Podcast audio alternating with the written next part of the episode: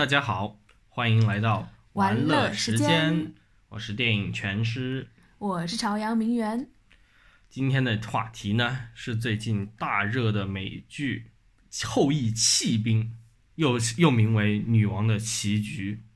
但其实这个翻译是错的。对，这个是最早啊，说是嗯、建词条的时候马虎上的一个翻译，但其实这个英文呢，Queen's Gambit，这是国际象棋里面一个招数的术语，也就是所谓的这个后羿弃兵。嗯，后来网飞就是这个剧的制作方出这个官方翻译的时候，就是用了这个翻译。现在的话，网友也知道，根据这个译名呢，你可以更加直观的知道这个剧讲的什么。那它讲是 讲的是国际象棋一代国际象棋小天才的成长故事，对，所以是官方翻译啊。这个呃，对对，就是就是官方也用的是这个翻译，不知道拜托，那女王的棋局更好懂好吗？虽然它是错的，但是就就是你很多一个剧都可以叫女王的棋局嘛。我倒是觉得，呃，现在这个嗯、中文翻译倒不是说多好或者多坏，但也就一部分也反映了这个剧的专业性吧。嗯，对，就是你会去查一下这到底是什么东西。嗯，那在这里也先给大家简单介绍一下这个剧。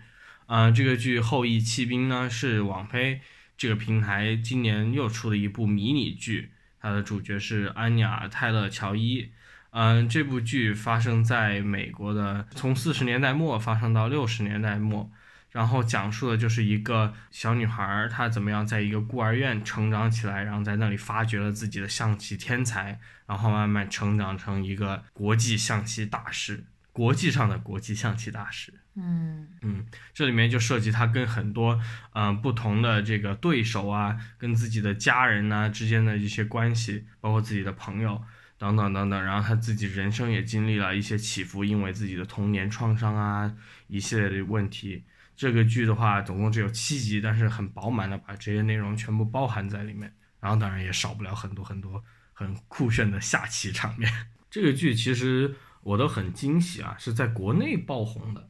在国外，我在网上看到的评论比较少，可能因为美国他们的现在重心在别的地方吧，就对这些娱乐产物都不是很在意啊。还是说因为就是国内大大家喜欢看大女主剧，然后好的太少。那也很神奇，就是不过也有可能啊，我觉得有可能是因为这个国内有这种相当于女主角安妮亚·泰勒·乔伊这就是这样的明星，在国外他们的粉丝可能相对来说这个基数就比较少。在国内基数更少，我觉得就是按这个纯粹的人数来说，不会，不可能有人是为了他去看这个剧的。不会吧？好吧，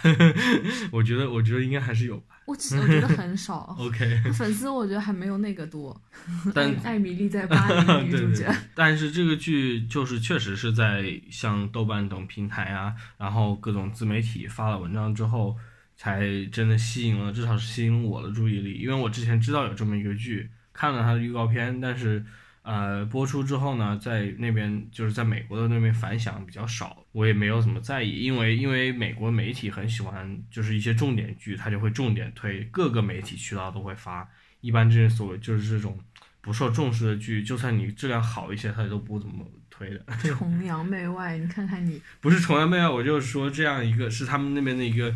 舆论的这个投入吧。你身在嗯中国，你应该多关心我们中文媒体上面在。所以所以我就去看了呀。我是在豆瓣那个实时热门榜看到的，因为它占据第一名很长时间，嗯，然后我就非常好奇。对这个女主角演员，我也本身也挺挺喜欢的。安妮亚·泰勒·乔伊，她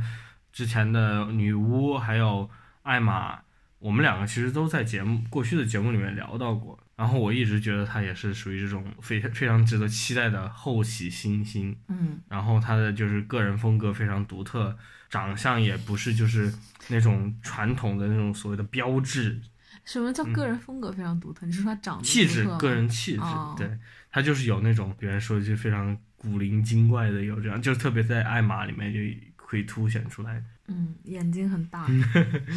这个剧的话，我当时我看到少数几个海外评论，我只看到标题，我没有点进去读。他说这个，呃，剧就是展示了如何拍好一个时代剧。其实我觉得这个也是这个剧很很出彩，也是很重要的一部分，就是它这个呃时代背景。因为它这个剧呢，并不是基于一个真实的人物，或者它是很多人物的一个合体，但这个剧的原小说作者和剧的这个主创等等，都把它还原到了一个。嗯，非常特定的时代背景，就是这个，就是这个五十年年年代、六十年代。然后他把里面那个，嗯，我觉得很很重要一部分，就是探讨这个时代的这种女性在社会，在美国社会的地位，特别是家庭妇女啊这些，呃，平常就是所谓这种看不见的女人，她们在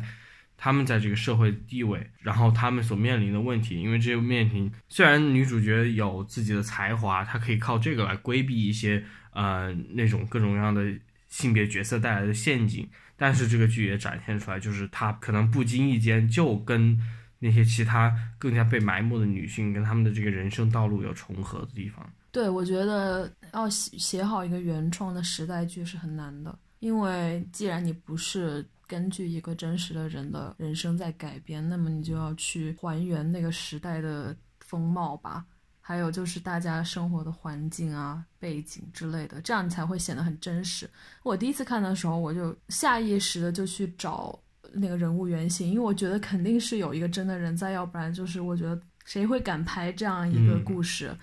结果发现居然是原创，就虽然可能会有一些嗯历史事件的节点，就有。稍微借鉴一下吧，比方说什么世纪奇之战之类的，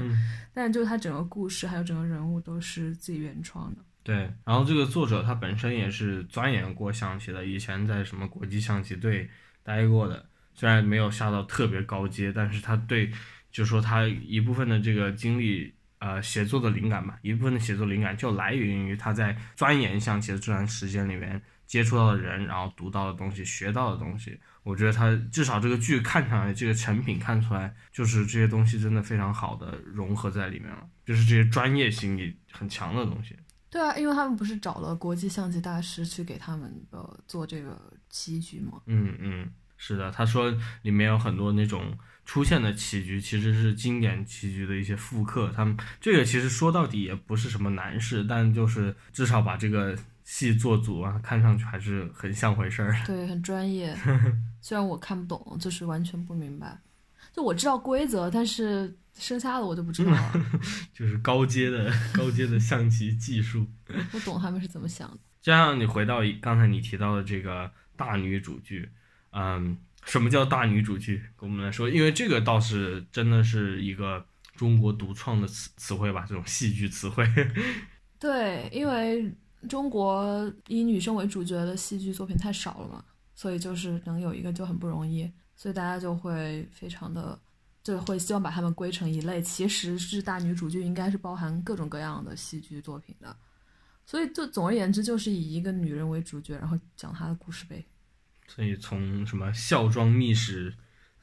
孝庄没看过，对不起。那《延禧攻略》应该算吧？啊啊。啊，《甄嬛传》对对对对，就就女女主名字做标题的，肯定应该都是了。好吧，那所以就是其实就是一个很宽泛的东西，就是所谓的这种女女性作为绝对主角，那就算大女主剧吗？对啊。好吧，我还以为就是她一定要有一定的这个人物弧光，人人人物的这个气质在里面，就是她必须是在一个多多少少有有权或者有势的一个地位，或者就是至少就就。抽抽象的有权有势啊，最重要的是他最后要有权有势，或者是最后要有所成就。如果他越来越惨，我们就很难说这是一个大女主啊。那所以就是还其实还不完全是，就是说只要是女性当主角。嗯，但但所以说就是跟就是人物弧光很重要嘛，就是你你要有一个奋斗的过程，最好是要有一个奋斗的过程，就是你要从一个低的位置起来。你要从一个低的位置开始，然后到最后你成功了，就你有这个奋斗的精神，这样是最好的。就如果没有，那就是一个很差的大女主剧吧，可能。说到奋斗的话，这个剧里面女主角的奋斗也挺有趣的，因为她是她的个人的性格其实比较内向，非常的呃不合群，因为她一很很小的时候，母亲父亲都离离开了。嗯，之后在一直在孤儿院，所以养成了一个非常独立的一个性格，包括他跟他这个亲亲生母亲之间过去的一些纠葛，给他带来了一定的这个创伤。嗯然后他能够脱颖而出，就是靠着自己的天才，但是而且他非常有一种执念，所以他这里面的奋斗更多的是他其实就是靠他的坚持就可以推开一些门，因为他的才华就在那里，他只是需要去在那临门一脚的时候多加把力，而不是像有些可能你说那种奋斗的感觉是无时无刻的都在不停的挣扎。对你说的对，这你有提到另外一个它的特点，就是它是一个大女主爽剧。什么叫爽剧呢？就是很爽的剧，就是你没有那种特别苦大仇深的奋斗历程，就是什么都做得很好，然后呃不是什么都做得很好，反正就是在你擅长的事情上做到最好，然后感觉好像很容易，其他的人都是那种被你也不能说被你踩在脚下吧，但反正就是都是你的手下败将那种感觉。让人就觉看觉得特别振奋，因为你在现实生活中是唯唯诺诺 然后看完这个爽剧会觉得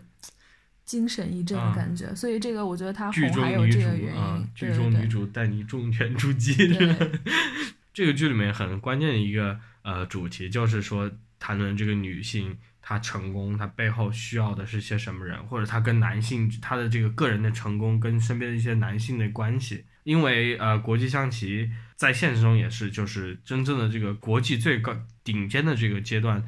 大多数绝大多数都是男性骑手。请问这是为什么呢？然后就是因为就是女性骑手训练的少，很少，嗯人数少，然后训练开的这个始晚吧。开始的也晚，然后投整体的投入都不会像男性骑手那么多。对哦，请记得我们女性开始上大学不过一百多年的时间，对啊，男的已经上了五百年了。像呃，当时别人讨论起来就提到过各种各样的这种女性棋手嘛，其中有一个很有名的这个匈牙利的棋手波尔加，呃，他们家是他的父亲小波尔加的父亲自己为了做一个实验，他就说我我有三个女儿，我从小就训练他们下国际象棋，我就是要向世界证明所谓的天才全部都是后天养成的，不存在天生的天才。结果三个女儿全部变成了这种国际级的象棋大师，尤其是这个小布尔加，就是说，呃，叫做朱迪斯布尔加，他下下到最后是在全世界算男性排名里面是前十，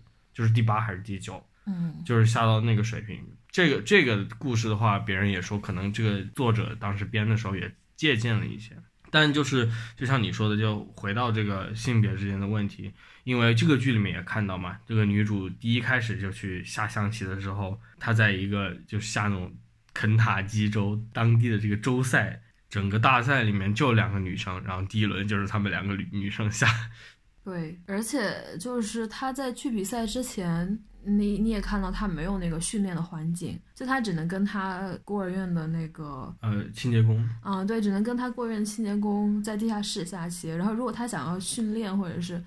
就别人说请他去那个象棋俱乐部，然后就只能去男生高中，是男生高中还是？就是一个普通高中，但是象棋俱乐部里面全部都是男生。对对对，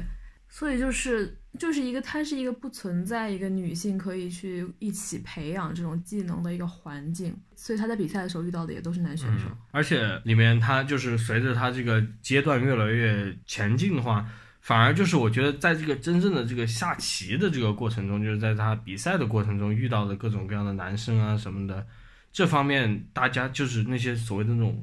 看，因为你是女生看清你的这个现象少了一些，反而就更多是围绕在他身边的这些东西。就在不谈不断的强调她是一个女生，比如说这些杂志要拍她啊，怎么样，要把她打造成这样一个所谓的象棋女王的形象。对啊，因为接触到她的棋手都是看着他的那种天才报道来的，所以他们就会觉得会看到的是他的棋艺，而不是他的性别吧？可能嗯，我觉得他只是没有表现而已，也不代对表。对对。不但但我觉得就是就这个剧剧里面比较侧重嘛，嗯嗯，但就是里面也谈到，就是毕竟这个性别关系在这里，所以他跟那些男棋手身边那些男棋手的之间的这个呃怎么说呢，叫做人物的这种 dynamic 这种动态关系，就跟普通的这种呃棋场竞争或者这种同性里面的竞争是完全不同的一个这种动态关系。什么叫棋场竞争？就是就是说，就是这种同性之间的竞争，哦哦，就是这种单，就是这种异性，他是一个异性恋者的话，我们这种异性，他有或者是他是 open，他是面对异性恋是开放的情况下，那么他在这个 dynamic 里面就很不一样。太好笑了。他是一个异性恋者，可他喜欢的男人是同性恋。这所以嘛，这个也是就是其中一部分嘛，对不对？他这个 dynamic 就跟所有的那种就平常那种男男生之间竞争，就大部分啊，不是全部，大部分就很不一样，包括女性之间。不懂你们男生之间怎么竞争了。就就你看电影你也知道嘛，对不对？比方说，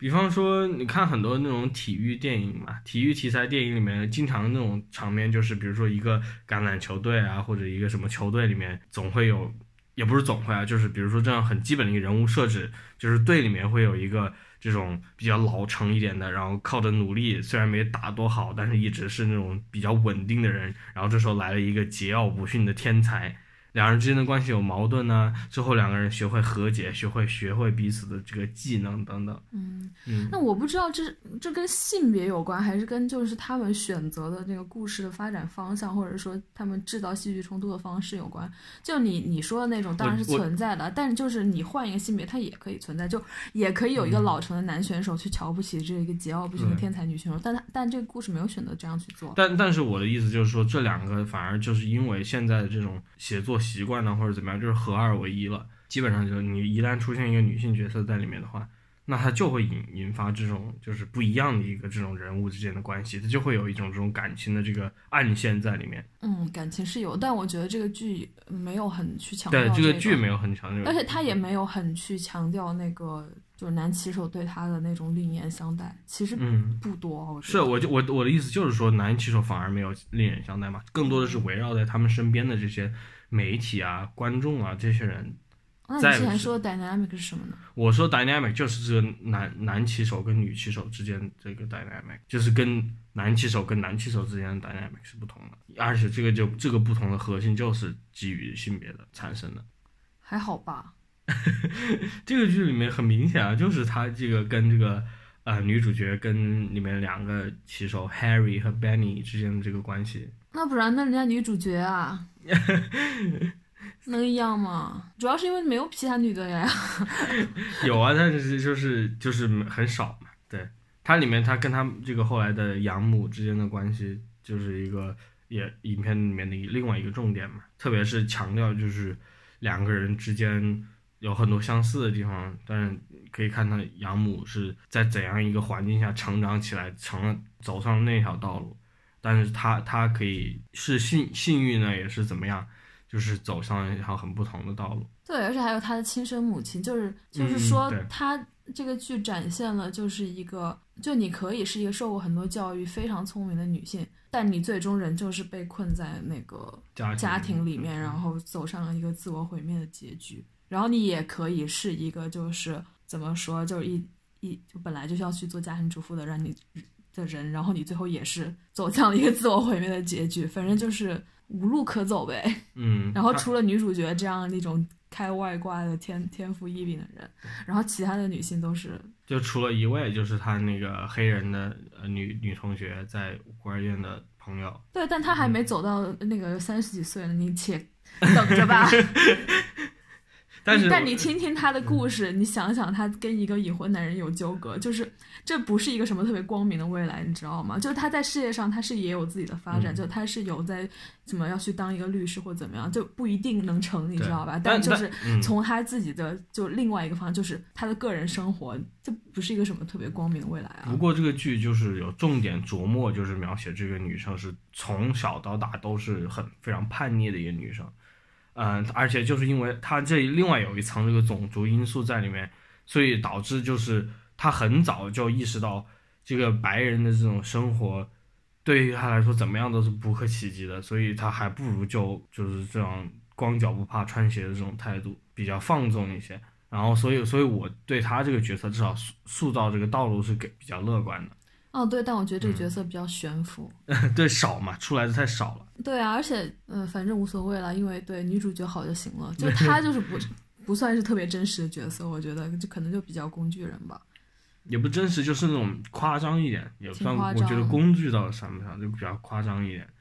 而且那些男性角色的话，嗯、这要说起来，那他们更也也夸张嘛，就是他，我觉得他在这么些年遇到那么多人，怎么可能只有 只只纠葛那么一只手数得过来的几个人？就不是不是说纠葛，就是他的呃这种个人关系的话，我觉得没有必要跟一些不是叫没有必要，就是有些棋手啊，在无论在下棋的层级啊还是怎么样，就到我觉得到最后就是跟他的关系应该不会有那么紧密。不过我觉得应该是个戏剧选择吧，毕竟他一一个剧就七集，他不可能塞那么多新的人物进去，所以他把这几个男性的角色也浓缩了一下。Exactly，毕竟人家也不是个真人。对对对，我说，就因为我说，就是你去探讨一个东西真不真实，不是说怎么说呢？不是说你觉得他是不是就是真的该这样发生？比方说，一个人长到二十岁只跟两个人男人谈恋爱，你觉得这真不真实？而是就是。就是他有没有给你写的很就怎么很合理吧？就是他出现的合不合理，然后他的行为的动机合不合理，然后他他现在在这里就是合不合理？我觉得这是一个真实的这个基础，而不是说你那种真实的基础，那人本来就是虚构的，怎么可怎么会真实？他就不真实。然后我说那个黑人 Jolin 他不真实的原因，是因为嗯，他小时候就是那样一种角色，就是他身边的一个。也稍微有一点 mentor 的感觉，虽然不不靠谱吧，嗯但也是那种一个带他长大的那种姐姐，有那种感觉。然后到后来他落魄的时候，就他在谷底的时候，也是他就出现了，他突然就出现来帮他。因为我是我觉得它悬浮悬浮在这里，就当你需要的时候它出现了，所以就对这有一点那种感觉，但也还可以啦，就不不影响。对，而且就是说到真的有现实，按现实来讲的话，就令这样一个角色，这样一个孩子。成长起来肯定不会像剧里面发展那么好，对对他肯对他肯定会因为社会这种多重的压迫，把他推到一个非常边缘的。对，因为就是看了很多五六十年代讲讲黑人的东西，嗯然后他们那个时候就生活的这么好是很少见的，对对，所以我这是我觉得不真实的地方。嗯但是呢，呃，我倒挺欣赏有一点，就是这个剧很多次就是提到这种配角的话，特别是就是你跟女主更年轻的一些时候下棋的这些人，就是讲他们一个一个的都放弃了自己下棋的这个东西，然后走向了别的事业道路，就是从这个呃 Harry。还有 Towns，还有他在第一次下棋的时候遇到那个女生等等，就是这些人物一个一个从他从这个世界里面离开了。我觉得这个倒就是在其他的这种有关一个运动啊，或者这种有关一个专业的呃电影电视剧里面出现的比较少，因为他不会呃在你这个人物处在金字塔尖的时候去那么关心，就是说原来金字塔底的那些人在哪里去了。然后我觉得这个剧还就是把这个展现出来，就发现你会意识到这个东西还是挺残酷的，不是很多人，大多数人，绝大多数人都被淘汰掉了。嗯，就是也不算淘汰掉吧，就是很多人也许就原来也没有那么想去做这个事情，对啊，就是没有坚持嘛。就或者是在某个时间段他做的很好，但是他其实就是一辈子做这个事情只能做到这个地步了。但与此同时，他也是一个很乐观的展现，就是人家做其他事做的也挺开心的，生活也过得挺好的，就是你没必要跟这一个东西死磕。是的，是的，这个这个我觉得就是跟女主的这种执念，我觉得做很好的做了一个平衡，因为他不是在告诉你，就是说这样的生活就是好的。你必定必须要成为一个天才去这样去奋斗，就是生活对于大绝大多数人还是要前进的嘛。嗯是对，是那个，就是说，就各种各样的人生嘛，就都是可以过的。就是女主角这样的也可以，但其他人他就是他们有了其他的选择，他们也过得挺好的。嗯这样说起来，我啊、我问你一个问题，你觉得要用一一几个词来概括这个剧的内在的核心的哲学的话，你觉得是什么呢？你先答，你为什么要问我这么难的问题啊？没有，就是你觉得我，你觉得这个剧在讲什么？成长成长是吗？嗯，唯一答案。不是，你让我慢慢说。然后有那种对那个女性生存环境、对那个时代的那个一种批评嘛，嗯就是嗯评论、对批评。就我还有一个印象比较深的，就是他对那个苏联的描写，嗯，是其实是美国影视里面比较少见的那种。比较正面一点。对对对对，就是比较包容的。嗯，好了好了，你讲你的啦，你优秀。没有，我就是我，因为我有一个比较强的感触，特别是在这个剧的后段嘛，就是我觉得这个剧讲的是这种孤独嘛。孤独吗？嗯，我觉得挺好的。就是他他挺好，他就是讲那个孤独的化解嘛。他最后一在最后到最后有这样一个孤独的被化解了，被自己的朋友或者被自己选择的走向另外一个环境给化解了。就是，但是它里面很大一部分，至少六集以上都是在讲她的孤独，就是这个女主角的孤独。我不觉得孤独呀，我就觉得她很孤独独孤独啊，因为就是她第一方面是不愿意把自己对别人这种打开内心，第二就是她有非常专心执念的一件事情，然后其他的人都没有她那么执念。那很好，大家都很羡慕她。就是羡慕归羡慕，但就是比如说你像 Benny 这样的也很也很优秀，但就是他从来没有像他那么执着。就是 Benny 有自己的那一套，但是他不会像他那样，就是感觉这就是他唯一的目标，一切这种感觉。因为他是个男的呀，他在这个世界上生活容易多，容易得多，你不同意吗？是啊是啊，很有可能这也你还说别人孤独，你这只有一个好朋友的人。这也许就是潜台词嘛，对不对？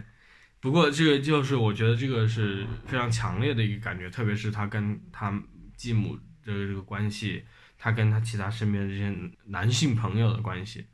就是他继母也是处在一个非常孤独的状态。嗯，嗯我就我理解你说的，但我会觉得这是，就在我看来，我更觉得这是一个就是对就是女性生存状态的一个 critique，、因为就是一个对比，就是一个女性生活和男性生活的对比，就是男人都是呼朋引伴那种感觉。然后女人就是买酒带孩子，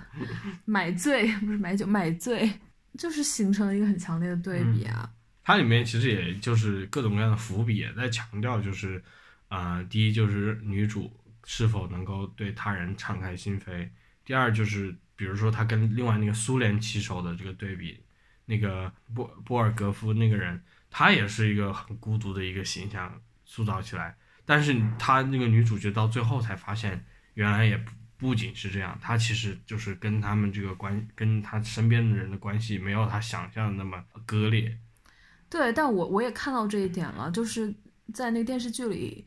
，Benny 也提了这一点，但我更把它看作是一种美国式的个人主义和就是、怎么说，可以说是这些嗯嗯。创作者想象中的一种苏联的那种更更集体主义的那种方式的一个对比吧。就是他说苏联人下的是什么 工人工人象棋，对不起，是我的翻译。是是，他是。这样，工人象棋，然后因为他们是团队作战，就是他们会在啊、封封封局的时候去互相出主意，嗯。所以到了最后最后一个大战的时候，他们美国人这边也聚在一起出主意，嗯。然后所以我在我看来，这个对比是这样的，就是不是一个个人情感上的一种连接，而是一种怎么说，反正就是我觉得更大的主题的一个对比吧。我我觉得倒是就是两两者的一个重合，因为他他虽然 Benny 在说是说是美国的个人主义，但更多就是他在这时候不谈苏联怎么样，就是说美国这种社会把个人全部所谓的原子化嘛，嗯而且你这个他失去了跟外界交流的一切途径，你没有办法通过艺术什么去交流，你只能通过各种各样的一些消费，然后这个消费从商品到那种麻醉品，比如说酒，再到药品，那种影片呃剧里面出现的那种药剂等等，那其实都是这是他们唯一跟外界交流的一个关关系，就是通过这种金钱交易嘛。这要说到 又要来了，你说说到一些本主义社会社会批评。社会批评，但是确实就是这个剧里面给你展现的也是这样的嘛。女主角她一直她一直在就是强调，就是她是在凭凭感觉下或者怎么样，她她边读书，她凭感觉下，她也想从这身边这些愿意给她提供帮助的人身身上学到一些东西，但是她一直就是到最后那一刻的时候就没有办法跟他们特别好的建立一个联系。我倒觉得就是因为他们在这个交流的过程中没有特别好的一个语言，嗯或者那种语言表达方式来描述自己真正想要的东西。其实他真正想要的东西就是一种呃跟他人的一种这种真挚的连接。那我觉得他获得了呀。那最后对，最后是最后获得了嘛，所以才是爽剧。对，我也觉得爽，就嗯就是网友还有提到一个点，就是女主角遇到的每一个人都是好人，就基本上吧，嗯就很幸运啊。嗯所以我看的时候没有你那么就是觉得她孤独，因为我觉得在我自己的人生中，我比她惨太多了吧。就你真的很难遇到理解你的人，每一个人都是这样子是的就是没有，反正唉，不说 都是受。泪。确实啊，但是就是这就是剧里面相相对来说美好的这一面嘛。但也有很多人，他就是倒不是说遇到都是坏人，但是他的经历就是，也许他遇到一个好的人，或者这个人怎么样，但是他从来没有机会因为这样或那样的原因跟人家真正的去很好的去建立一个联系，或者是很好的交流。对的，就是嗯因为像女主这样的人，别人会愿意去尝试，然后别人会非常的努力，因为她很优秀，所以别人愿意去靠近她。然后我们这些普女 是没有人会这么努力的来靠近我们的，所以就是不理解就不理解，就是大家就会你知道就维持这个不理解，然后就是孤独，嗯嗯。看上去不孤独，但其实很孤独的。嗯，所以这个这个剧就是通过这些配角嘛，特别是再再回到他那个养母那个角色，我觉得是最清晰的吧，那个尤其清楚的一个。太惨了，而且就是他剧里面也是他遇到女主角遇到自己高中同学，那完全就是以前我在网上看到的一种这种 meme，一种属于梗图吧，就是那种美国右翼做的一种梗图，就是比对比一个就是画一个漫画，一边是一个 nerd 的女生，那种戴眼镜穿的很保守，然后一边是一个那种高中很很受欢迎的女生，然后是一个四格漫画，到最后一格呢，就是那个 nerd 的女生养孩子成家，过得很幸福，然后那个在高中就是纹身抽喝酒的那个女生，就是在街边乞讨。他就就这种，这那是个右翼做的一个这样的一个漫画，右翼的意思就是你不听话，你最后就会过很差。对对对对，但这个不一样啊，但这个不，但是它就是，但是这是这个的这个的反面嘛，它也不是一个反面，就是就是一个就是不是反面，就是叫做什么一个折射吧，就是把这个真实的东西给展现出来，就是说绝大多数人走向的就是一种所谓的平庸嘛。然后这种、哦这这种平庸本就是他那个就是右翼的这种理想生活，就是你去相夫教子，就对于女性的这种理想生活，你去相夫教子，你去所谓的女主内这种环境，其实是一个就是一个很可怕的一个世界嘛。它是一个悲惨的一对对对个宿命。对对，是个悲惨的宿命。但是就是，所以我说，就是这个剧里面也真的就把这个漫画从变体表现出来了，就是这个高中，呃关键是，但关键女主也不叛逆，好吗？对对对女主也是乖乖女，对对，也不算乖乖女女主 更 nerd，但他们不是说 nerd 嘛，就是说高中里面那个就是受欢迎的那种女生对对嗯，准确的说就是。即便是像她那样家境优渥，然后嗯。又受欢迎，然后又受宠爱的女生，到了人到二十多岁，还不就是嫁一个老公，然后过上非常寂寞悲苦的家庭生活，只能卖醉。嗯，就是这样，就是就是一个嗯，讽刺嘛，对，就是一百个女人里面有一个女人有可以有一条路可以走，剩下的九十九个最后都是就是寂寞，然后无嗯。路可走的那种感觉。嗯主要是我想到了我们大学那个在那些年代的那种，就是教育的终极目标，就是要培养一个好的妻子，就是要培养一个那种不是好，妻子是就所谓这种就是新时代的对这种。呃，所谓这种 trophy，你这对啊对啊男性的这种附庸的这个要求拔高了，对对对，就是那种中上层家庭的男人的一个很有，就是有文化，然后有素质，然后说出去特别好听的那种，反正就是一个对吧？那种家庭的一个嗯好的妻子的形象，然后就觉得非常悲哀。对，其实这要回到这个剧里面说女主角跟 Harry 还有 Benny 他们这些人的关系，呃，影片它留了一个非常好的一个就是开放性的这样的一个结局，就是他们不需要去走上一个什么传统的感情路线，他们有尝试过，但是发现他们彼此都并不对这个很在意，彼此就是觉得这种就是互相帮助、互相能够学习。的这样一个状态，其实就是个最好的状态。反而就是有一个很有趣的地方，就是 Benny 啊、不是 Benny 呃 Harry 跟这个女主角之间的关系，就是两个人处在这种同一种屋檐下的时候，反而就过不好了。我觉得就很很很有趣的一点，就是他们两个几乎在做这种过家家式的一种扮演角色扮演，想模拟一种家庭，虽然都没有有意的把这个说出来，但是发现彼此都不适应这种状态。很好啊，我根本就是完全不在意 这个所部分。所所以我觉得这个剧就是这一点其实表现的挺好的。我觉得他选角很好，因为嗯都长得不太好看，所以我就无无所谓，就是他们那个他们这种感情戏份，基本上在我这边就是略过，不太在意。要要如果是一个帅哥，然后跟他没成，我会难受死。好了好了，我就是这样嘛，一个庸俗的人。人人家也也有选选他也有理由嘛，他必须要有补了牙之后，补了牙之后还长得不好看。那最主要的是他是达利，我真的是达利的崛起，无法抽离。其实这个月还有一个新的大女主剧，不过不是单独出的新剧了，是一季，就是这个王菲的啊《王冠》，讲啊伊丽莎白的这个剧。现在已经出了三季了，现在是是出第四季，还有大概两周就开播。这个剧你之前听说过吗？听说过。他他拿了好多啊艾美奖，然后就是说这种也是一个时代剧嘛，别人就挺挺嘲讽的，就是白人特别喜欢拍这种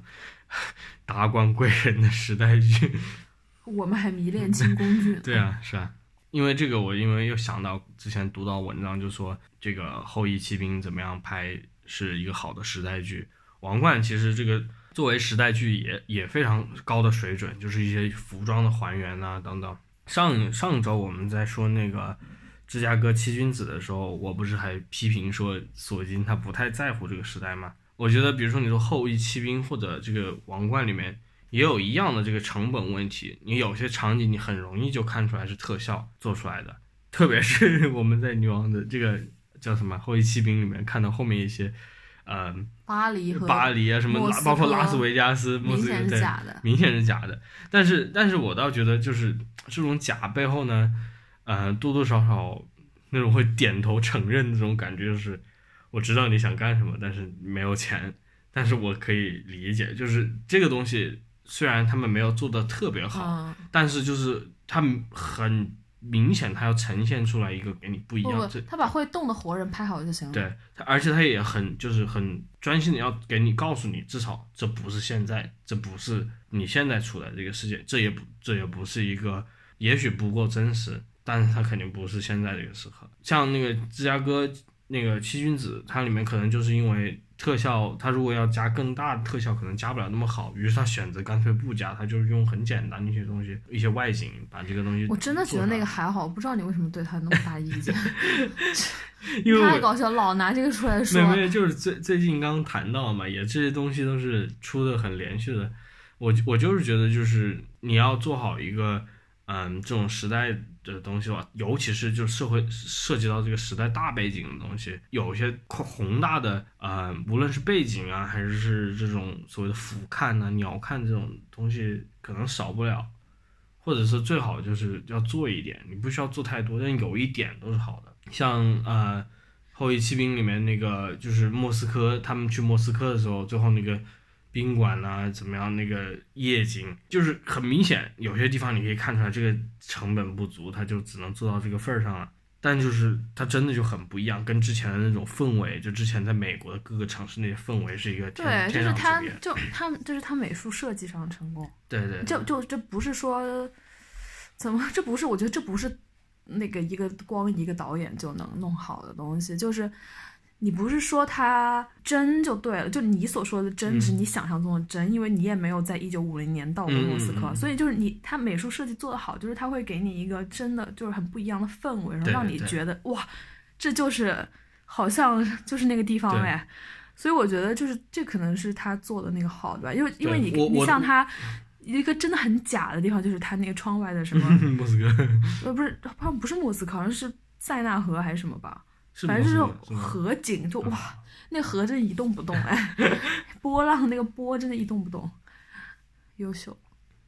还好，但我没有意没没什么意见了，对，重要。因为那个剧的话，毕竟就是作为电视剧，大家可能整体这个标准都放低了一点，就对电影的标准还是会高一些，所以我才对芝加哥七君子有些怨言。然后说《后裔骑兵》里面这个妆发也是别人有专门做的，就是讲这个。女主角的假发怎么设计的？看了那个之后，我真的说不能不忍直视，就是我因为因为很明显，你就会注意到这个女主角一直是在戴的那个假发，我觉得挺搞笑的。这个都不是说，嗯，它有让人出戏，但没有不是那种坏的出戏吧，就是你有时候会想着觉得很很很好笑。嗯，还好我没有看，我根本就注意不到，好看就够了。推荐不？那肯定推荐啊！我推荐十万豆瓣网友答应吗？人家都打九点几分了。是的，是的，我觉得这个剧确实是今年的，算是今年的一个精品剧吧，而且特别短，主要是这个原因。对，而且就是对，看到最后一集的时候，我其实我知道故事差不多了，已经就因为我知道这个是他最后一站嘛。但我还就是还是觉得是真的蛮紧凑的，没有想到就他就这么不拖泥带水的，居然就真的结束了，没有像一些剧还在那边拖拖拉拉注水，看很烦。点名批评那个鬼入侵啊，鬼入侵还好吧？烦死我了！我倒不是因为他注水，他就是最后可能没有很好的收尾。嗯，他不对，他不是注水，他是就是。到后面不知道怎么办了，就是手足无措的感觉。而且里面的这些演员表现，就是演员一是很多熟人，就是特别是我觉得挺好笑的，就是里面那个 Harry 和 Benny 都是过往的童星，就是把他们长大，我觉得挺挺有意思的，因为因为就是国际象棋里面确实就各种各样的少年天才嘛，所以他故意的找这些人，我觉得用意可能也在里面。对啊，你要不是少年天才，你干不了这个。你得跟我俩一样搬砖去了，好不好？而且这个安安妮亚泰勒乔伊从什么十五岁演到二十五岁，并也是一个比较微妙的区间。OK，那今天的节目就聊到这里吧。好的，拜拜。感谢收听，再见。